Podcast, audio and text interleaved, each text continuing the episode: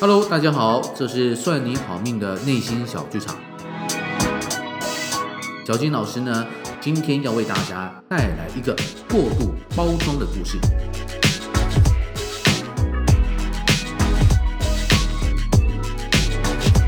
其实呢，过度包装并不是我们这个时代才有的事情。远在过去楚国的时候呢，就有一些卖珠宝的商人呐、啊，他们想把珍珠呢带去郑国销售。所以呢，为了招揽生意，让珍珠比较好卖，他们呢就想说啊，珍珠既然这么的珍贵，那当然要配一个比较呃精美别致的匣子，又是我们所谓的盒子啊，这样子啊，不但好保存珍珠，展示起来呢也会非常的有质感，可以衬托珍珠的高贵和价值。所以楚国的珠宝商人就选用了上等的木兰木材。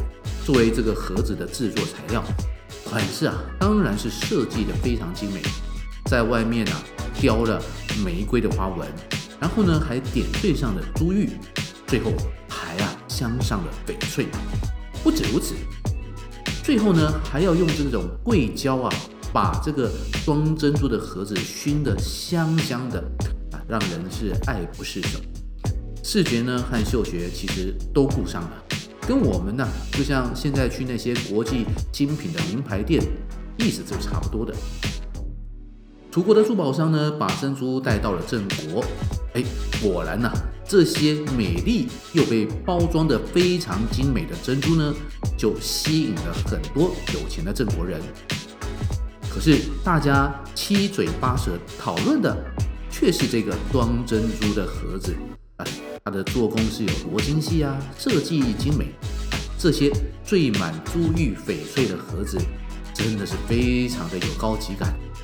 当然呢，当盒子拿进的时候，还有那个淡淡的香味。哎，所以大家谈的、问的都是这个盒子，反而放在盒子里面的珍珠，没有什么人去关注它，也就没有引起太大的兴趣。甚至啊，最后有人要出高价买的是装珍珠的盒子，而不是珍珠，还把装在里面的珍珠还给了楚国的珠宝商人。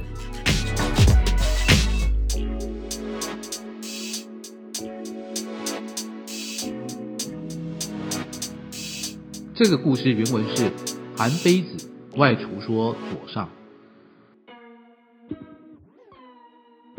主人有卖其珠于郑者，为木兰之贵，熏以桂胶，缀以珠玉，饰以玫瑰，以以翡翠。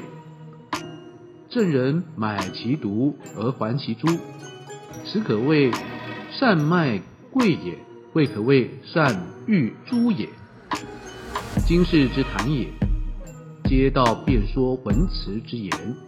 人主览其文而忘其用，墨子之说，传先王之道，论圣人之言，以宣告人。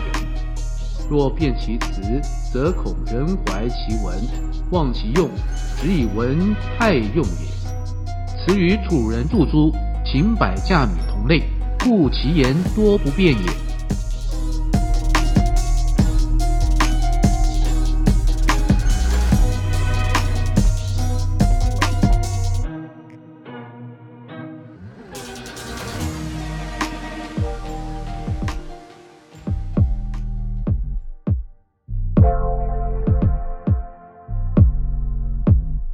大家听完这个故事之后，有没有什么感想呢？